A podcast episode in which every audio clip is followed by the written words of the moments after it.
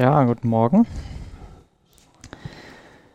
Genau, Jesus im Alten Testament. Ich weiß nicht, wie viel ihr im Alten Testament überhaupt lest oder wo euch sowas vielleicht dann auffällt, dass Jesus da im Alten Testament vorkommt.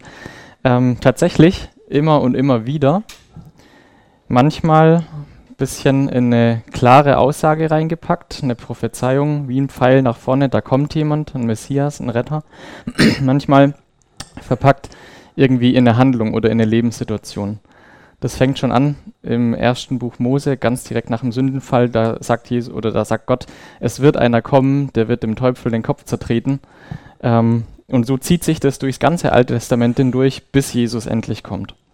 Und eine solche Stelle wollen wir anschauen, und zwar ganz konkret die Prüfung von Abraham, wo er Isaac opfern soll. Und dann werden wir schauen, wo sich Jesus da drin verbirgt. Und ich hoffe, ihr habt eine Bibel dabei. Schlagt dann bitte mal mit auf, und zwar 1. Mose Kapitel 22.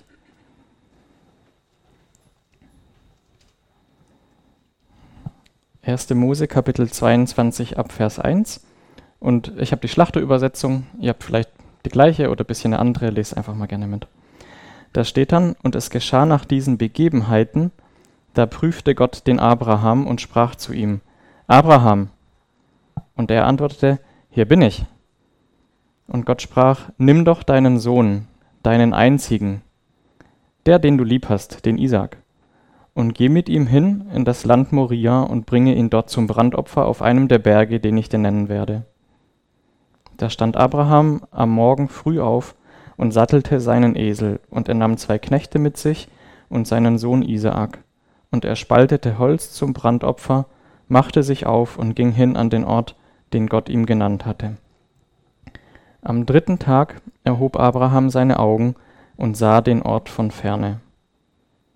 Da sprach Abraham zu seinen Knechten, Bleibt ihr hier mit dem Esel, ich aber und der Knabe wollen dorthin gehen und anbeten, und dann wollen wir wieder zu euch kommen. Und Abraham nahm das Holz zum Brandopfer und legte es auf seinen Sohn Isaak. Er aber nahm das Feuer und das Messer in seine Hand und sie gingen beide miteinander. Da sprach Isaac zu seinem Vater Abraham, Mein Vater. Und er antwortete, Hier bin ich, mein Sohn.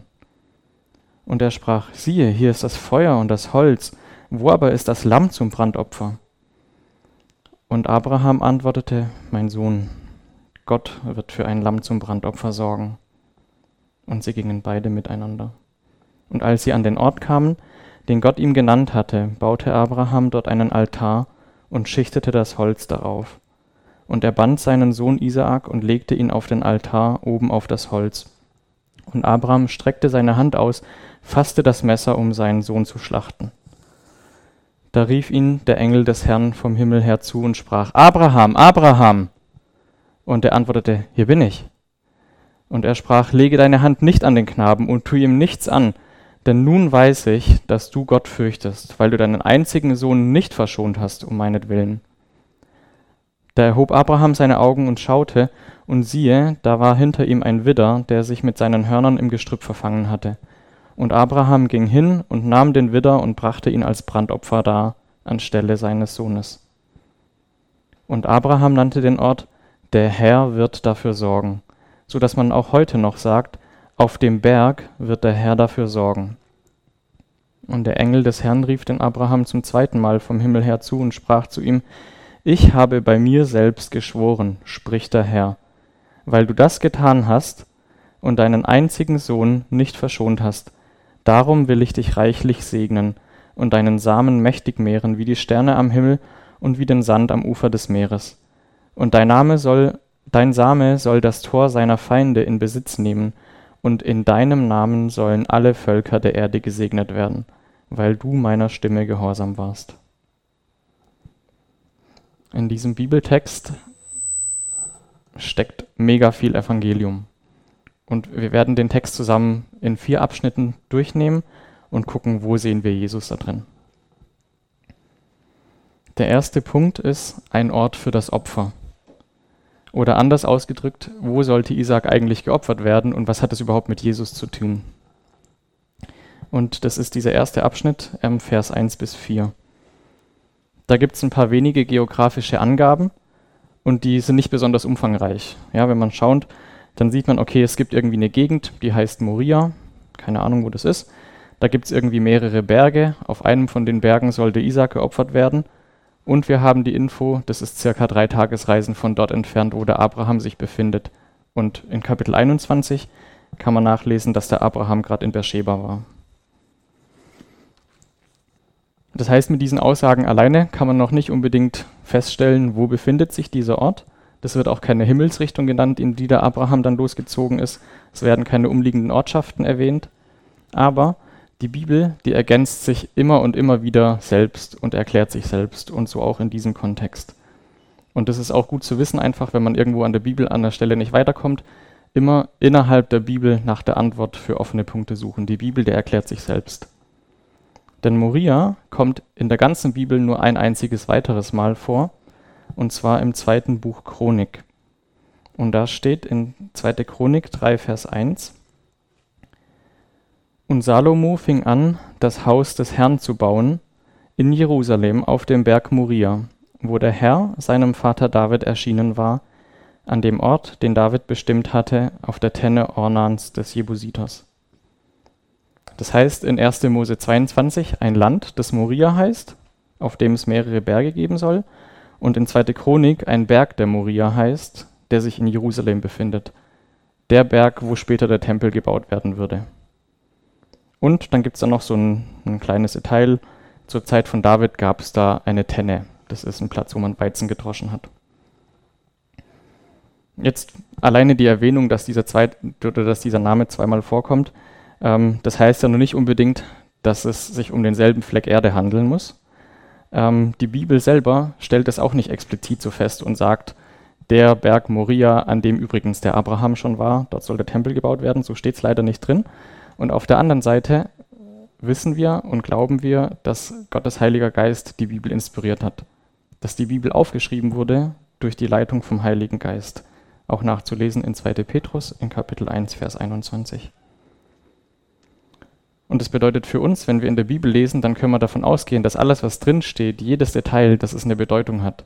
Dass es nicht überflüssige Info ist, die das Buch irgendwie ein bisschen aufblähen soll, sondern dass es seinen Grund hat. Und oft ist es so, wenn man in die Details geht, in die Feinheiten, dann sieht man dort, wie genial Gott eigentlich ist. Und das heißt, wir haben hier einmal in 1. Mose 22 und in 2. Korinther 3, äh, sorry, 2. Chroniker Kapitel 3 ähm, die einzigen beiden Stellen in der Bibel, in denen ein Ort genannt wird, eine geografische Angabe, die Moria heißt. Und es gibt dort einen Tenne, einen Weizendreschplatz.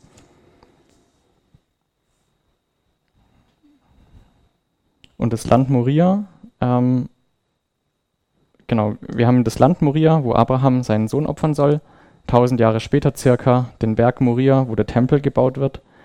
Und die Frage ist, welche Infos haben wir vielleicht noch? Und da steht ja in ähm, 1. Mose 22, Vers 4, am dritten Tag erhob Abraham seine Augen und sah den Ort von ferne. Das heißt, nach circa drei Tagesreisen ist er dort gewesen. Und wenn man jetzt schaut, wo befindet sich Beersheba, wo befindet sich Jerusalem, dann wäre dieser Platz, wo später mal Jerusalem und der Tempel stehen wird, tatsächlich innerhalb von drei Tagesreisen zu erreichen von Beersheba aus, dort wo Abraham war. Und in Jerusalem gibt es nicht nur einen Berg, sondern mehrere. Also auch das würde wieder passen.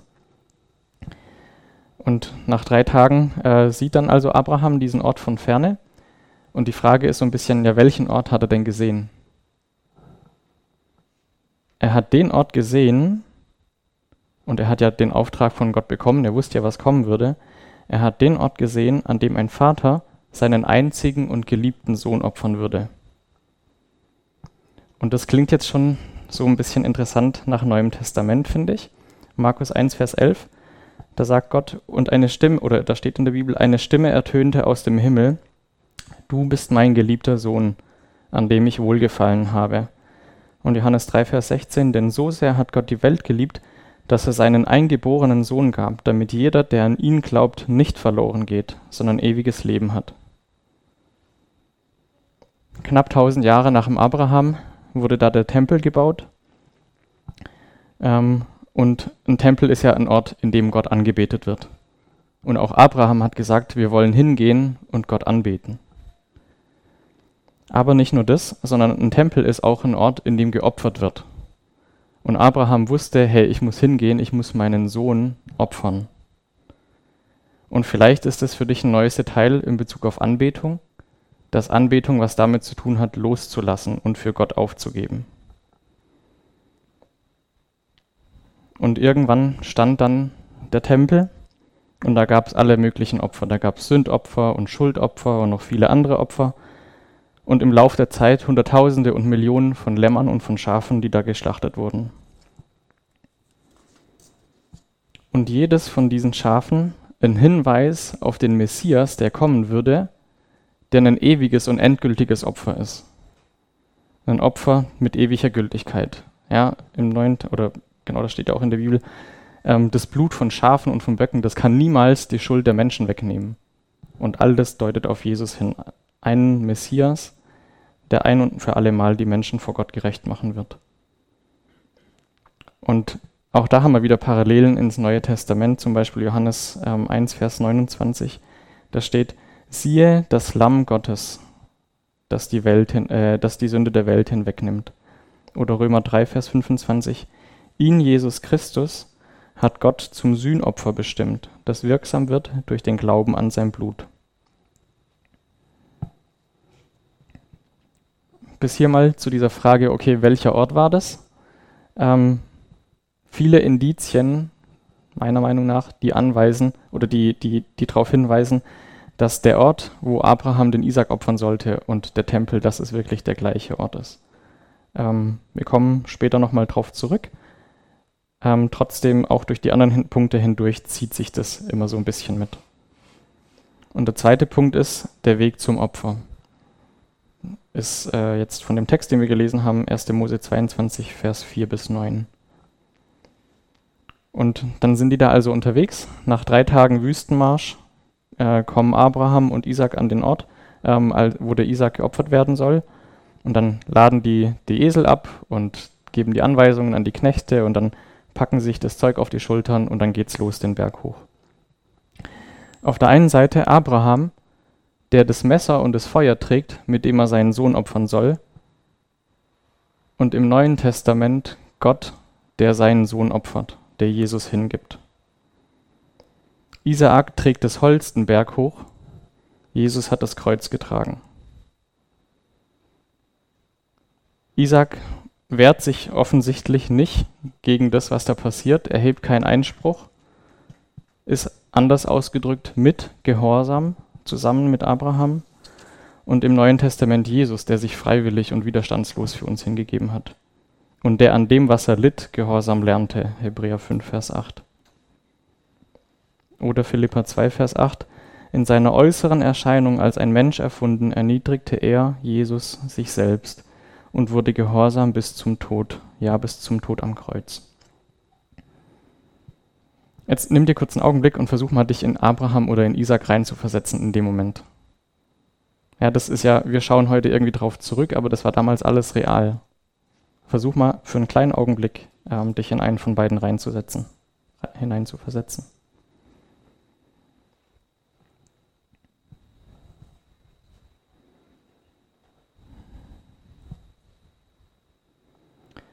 Der dritte Punkt, die Botschaft des Opfers bzw. des Opfergangs. Also was ist, was ist die Botschaft von dem Ganzen? Warum musste Abraham das machen? Was soll er daraus lernen? Und genau dem zugrunde liegt Vers 10 bis 13. Und es war ja so für den Abraham, ja, der hat ewig auf einen Sohn warten müssen. Dann kam der Ismael, den musste er wegjagen, kam der Isaac.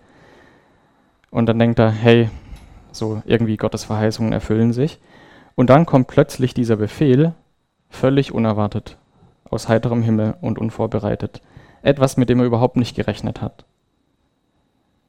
Eigentlich war er der Meinung, jetzt erfüllt sich Gottes Verheißung an mir und dann auf einmal sowas. Und Gott erklärt sich nicht. Gott sagt nicht, weil dies und jenes, deswegen musst du da jetzt durchgehen und übrigens, Abraham, äh, bleib entspannt, ich habe eine Lösung, alles gut. Ja, der sagt einfach nur, geh hin, bring deinen Sohn um, fertig. Und dann drei Tage von Beersheba nach Moria, einen halben Tag den Berg hoch, Altar bauen, Sohn fesseln, Messer packen. Drei Tage, um zu verarbeiten, was Gott von ihm da verlangt. Irgendwie eigentlich viel zu kurz. Weil wie will man sowas in so einer kurzen Zeit verarbeiten? Drei Tage Zeit, um eine Entscheidung zu treffen, ob ich Gott vertraue oder nicht. Ob ich Gott gehorsam bin oder nicht. Vielleicht mehr als einmal auf diesem Weg. Drei Tage Zeit, um Isaac loszulassen. Irgendwie viel, viel, viel, viel, viel, viel zu kurz und gleichzeitig elendig lang. Weil an was denkt der Abraham auf dem Weg? Und dann kommt der Isaac und sagt, Papa, wo ist denn das Lamm? Und dann sagt er, ja, Gott wird dafür sorgen. Klammer auf, ich spreche es jetzt nicht aus, aber ich denke es mir, mir rutscht eigentlich gerade das Herz in die Knie, weil wenn Gott kein Wunder tut, dann bist du das Lamm. Und dann in diesen drei Tagen, spätestens oben, als er dann dran steht, da hat Abraham Isaac wirklich geopfert. Nicht physisch, ja, haben wir ja gelesen, aber halt innerlich. Ähm, und physisch wäre es passiert, wenn Gott eingegriffen hätte.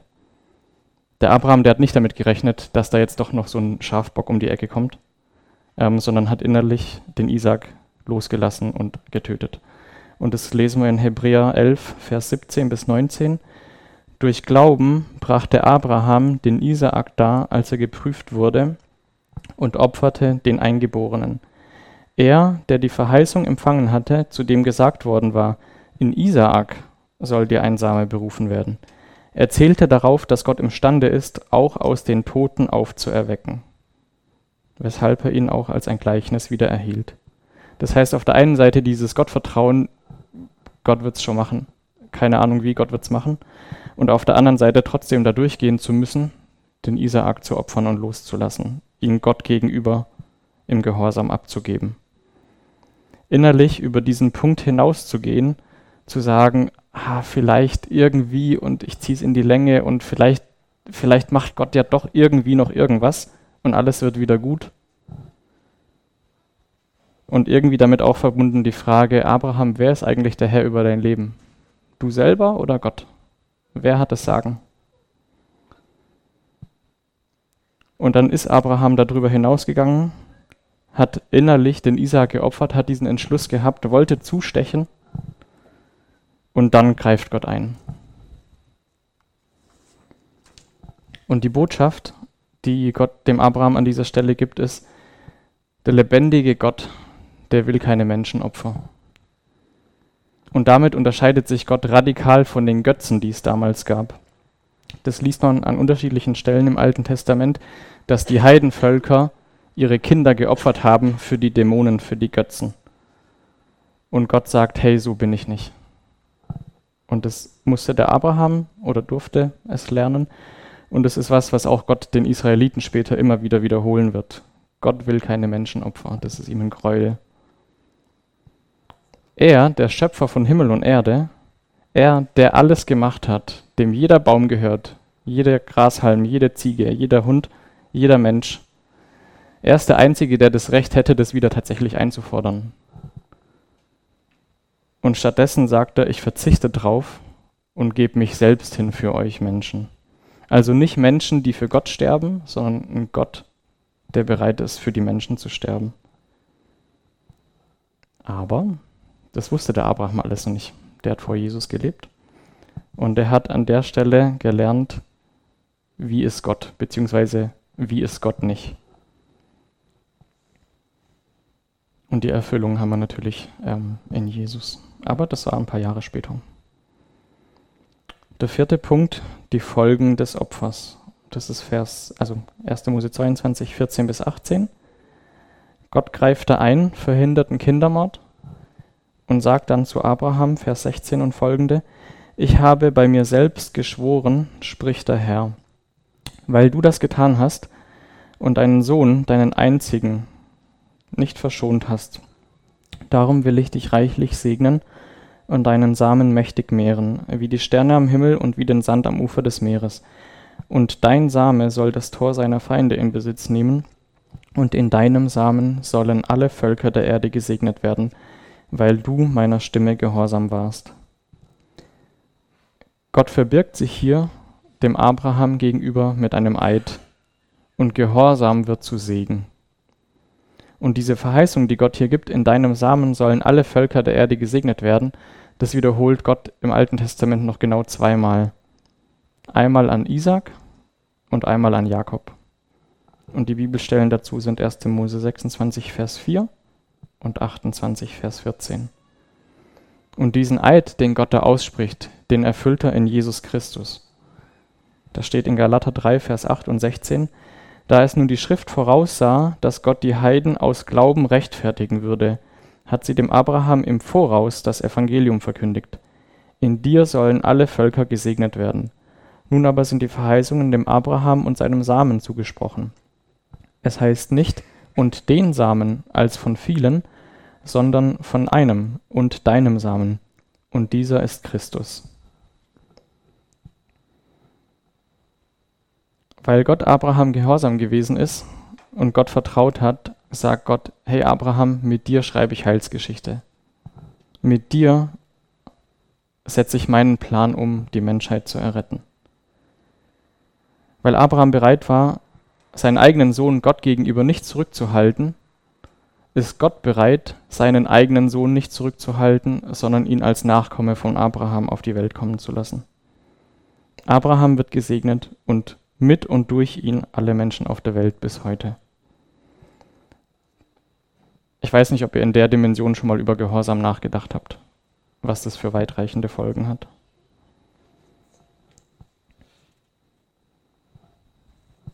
Und der Text, den wir jetzt miteinander gelesen und angeschaut haben, der beschreibt, wie Gott Abraham dazu ruft, Isaac zu opfern und wie Abraham gehorsam ist, den Weg dahin, die Durchführung und Unterbrechung und wie Gott die Verheißung gibt, die sich in Jesus erfüllen wird. Richtig, richtig, richtig viele Fingerzeige, die alle auf Jesus deuten. Und der Text in Hebräer, der sogar die Auferstehung mit reinnimmt. Ich lese den Vers nochmal vor, Hebräer 11, Vers 19. Er, Abraham, zählte darauf, dass Gott imstande ist, auch aus den Toten aufzuerwecken weshalb er ihn auch als ein Gleichnis wieder erhielt. Ein Gleichnis ist ein Bild, das was ausdrücken soll, das deutet auf Jesus. Auch da wieder ein bisschen interessant, nach drei Tagen ja, hat Abraham was gesehen. Nach drei Tagen ist Jesus auferstanden. Und ich finde, es ist richtig spannend, wie viel da drin steckt, aber dieser Text, der beantwortet eine Frage nicht, und zwar, warum, warum braucht es ein Opfer? Also wir sehen da gibt es das Opfer, wir sehen, was ist passiert, was hat Gott gemacht, aber warum überhaupt? Ähm, das wird in dem Text nicht beantwortet. Und deswegen Punkt 5, die Notwendigkeit des Opfers. Und wenn man sich jetzt die Frage stellt, okay, warum musste Jesus überhaupt gekreuzigt werden, warum musste Jesus sterben, dann fängt man am besten ganz am Anfang der Bibel an, beim Sündenfall. Ähm, und ich gehe davon aus, dass die meisten ja den Text kennen. Kurz zusammengefasst, was ist da passiert? Da gab es zwei Menschen, die haben von Gott einen Lebensentwurf bekommen und haben gesagt, Gott, wir wissen es besser, wir kriegen das auch ohne dich anders hin. Also eigentlich Menschen, die sich entschieden haben, Gott gegenüber unabhängig zu leben.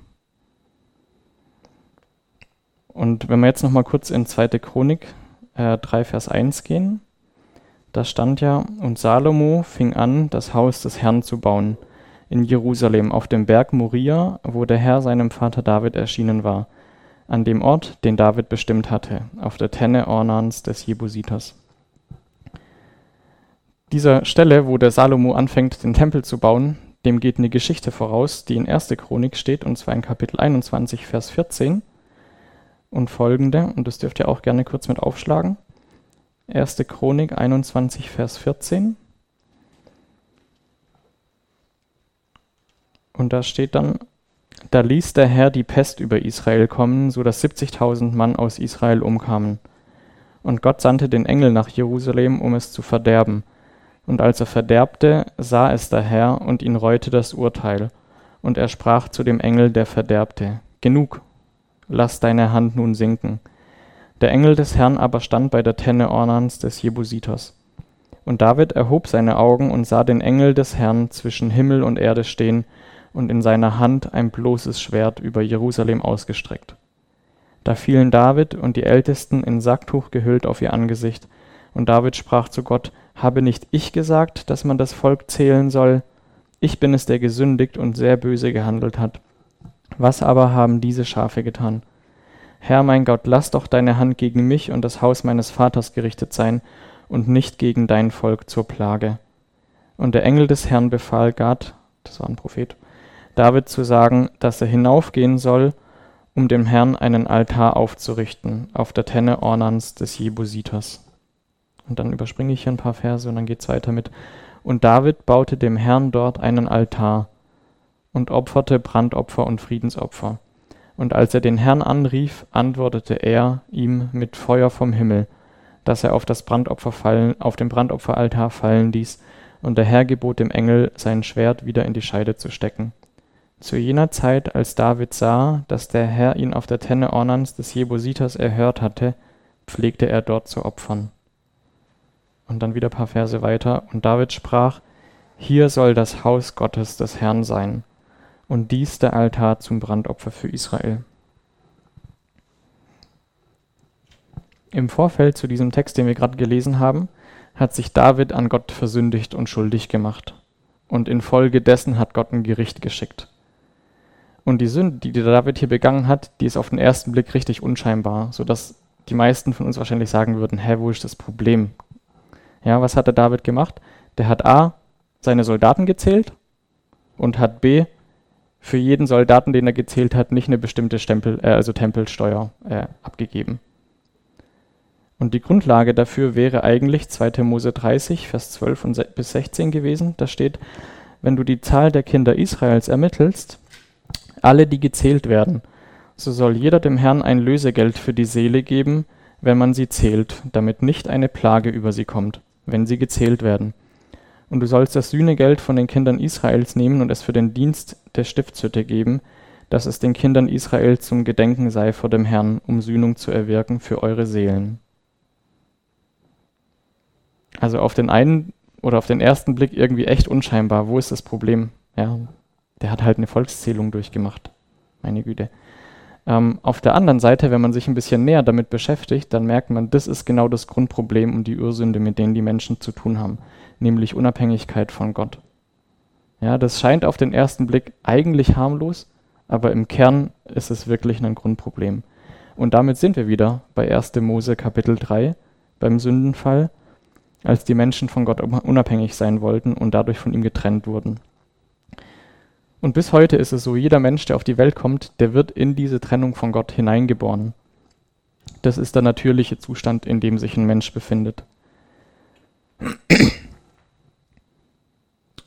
Gott ist der Schöpfer des Lebens und ist der Erhalter des Lebens. Und Unabhängigkeit von Gott bedeutet demzufolge Unabhängigkeit vom Leben. Und wenn man vom Leben unabhängig sein will, dann bleibt halt irgendwie nur Tod übrig.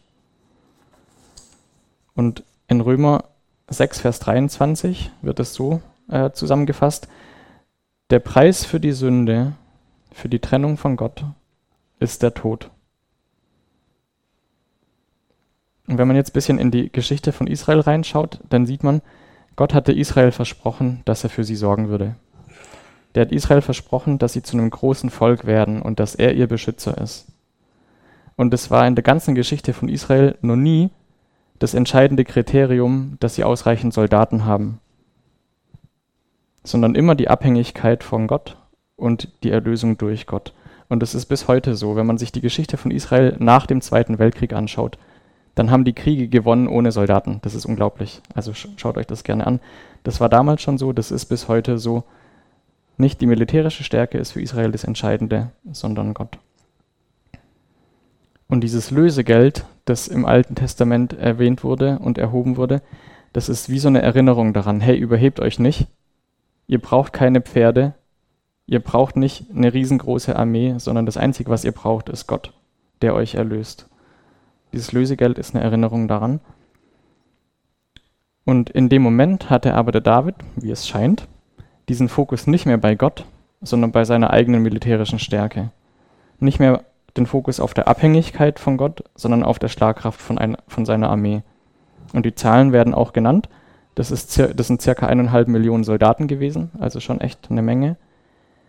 Und das ist natürlich für Gott ein Problem, weil das Herz von David auf einmal bei sich selbst ist und nicht mehr bei ihm.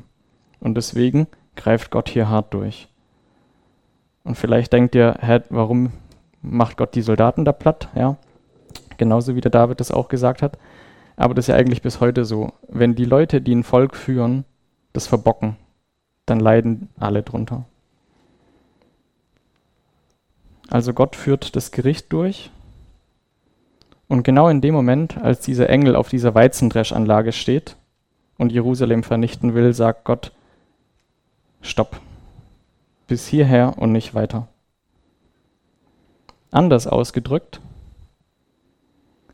das Gericht von Gott über diese Menschen, die unabhängig von ihm gelebt haben, das kommt auf einem Berg zu seinem Ende, wo später mal der Tempel in Israel stehen würde, wo Lämmer stellvertretend für die Menschen sterben. Und dann erinnern wir uns an das, was der Abraham gesagt hat. Kapitel 22, Vers 14. Abraham nannte den Ort, der Herr wird dafür sorgen, so dass man heute noch sagt, auf dem Berg wird der Herr dafür sorgen. Und Jesus ist zwar nicht direkt im Tempel gestorben, aber ganz in der Nähe vom Tempel. Hat sein Leben stellvertretend für uns als Menschen hingegeben, um diese Trennung von Gott aufzuheben, um den Preis für die Sünde zu bezahlen, auch für dich. Und Römer 6, Vers 23 geht noch ein bisschen weiter.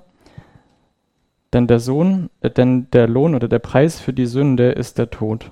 Und dann geht es weiter. Aber die Gnadengabe Gottes ist das ewige Leben in Christus Jesus, unserem Herrn. Und hier auch nochmal Römer 3, Vers 25, hatten wir vorhin auch schon kurz.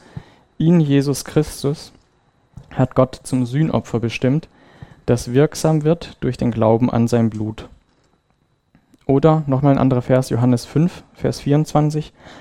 Wahrlich, wahrlich, ich sage euch, wer mein Wort hört und dem glaubt, der mich gesandt hat, der hat ewiges Leben und kommt nicht ins Gericht, sondern er ist vom Tod zum Leben hindurchgedrungen. Und diese Verse, die machen zwei Sachen ziemlich klar. Jeder Mensch, der Jesus als seinen Herrn und Erlöser annimmt, für den ist das Gericht dort zu Ende. Für so jemand gilt, Jesus hat die Strafe getragen. Ja, man muss vor Gott nicht mehr selbst Rechenschaft ablegen. Aber die Verse machen auch klar, dass derjenige, der das nicht tut, für den steht dieser Engel mit dem Schwert, bildlich gesprochen, noch dran. Der muss die Strafe vor Gott selbst tragen. Und vielleicht habt ihr gedacht, hä, warum steht dieses Detail drin, dass es halt eine Tenne ist, ja? Äh, dass dort das Gericht zu Ende geht. Eine Tenne ist ja eine Weizendreschanlage. Und an Jesus, da scheiden sich nicht nur die Geister, sondern am Kreuz von Jesus, da trennt sich auch Spreu vom Weizen. In Johannes 3, Vers 36, da steht, wer hat dem Sohn geglaubt, wer an, nee, sorry, wer an den Sohn glaubt, der hat ewiges Leben. Wer aber an den Sohn nicht glaubt, der wird das Leben nicht sehen, sondern der Zorn Gottes bleibt auf ihm und in 1. Korinther 1, Vers 18, denn das Wort vom Kreuz ist eine Torheit denen, die verloren gehen. Uns aber, die wir gerettet werden, ist es eine Gotteskraft. Anders ausgedrückt, an Jesus entscheidet sich alles. Und die Frage ist, wo stehst du in Bezug auf Jesus? Weil bei Jesus, da gibt es nicht halb-halb. Man kann Jesus nicht zu 23 Prozent haben oder zu 82 Prozent. Entweder man hat ihn oder man hat ihn nicht. Und in dem Zusammenhang hilft dir das auch nichts, wenn du Gemeindemitglied bist, weil eine Gemeindemitgliedschaft bringt dich nicht in den Himmel. Oder wenn du bei den Rangern mitarbeitest, was eine super Sache ist, aber es bringt dich nicht in Ordnung vor Gott. Oder wenn du viel spendest, das bringt dir auch nichts in dieser Hinsicht. Die einzige Frage ist, hast du Jesus oder hast du ihn nicht? Und wenn du Jesus hast, dann wird dir das Opfer von ihm angerechnet. Dann sagt Gott, zwischen uns ist alles in Ordnung, der Preis ist bezahlt. In Kolosser 2, Vers 14, da steht, er hat, er, Jesus, hat die gegen uns gerichtete Schuldschrift ausgelöscht und hat sie aus dem Weg geschafft, indem er sie ans Kreuz heftete. Aber wenn du Jesus nicht hast, dann bist du vor Gott noch nicht in Ordnung. Dann ist zwischen dir und Gott das noch nicht geklärt. Dann ist heute der richtige Zeitpunkt, dass du das in Ordnung bringst. Und nimm dir jetzt ein paar Minuten Zeit, das mal zu reflektieren, darüber nachzudenken, wo stehst du in Bezug auf Jesus. Und wenn du noch nicht da bist, wo du eigentlich hingehörst, nämlich in seine Gegenwart, dann mach das heute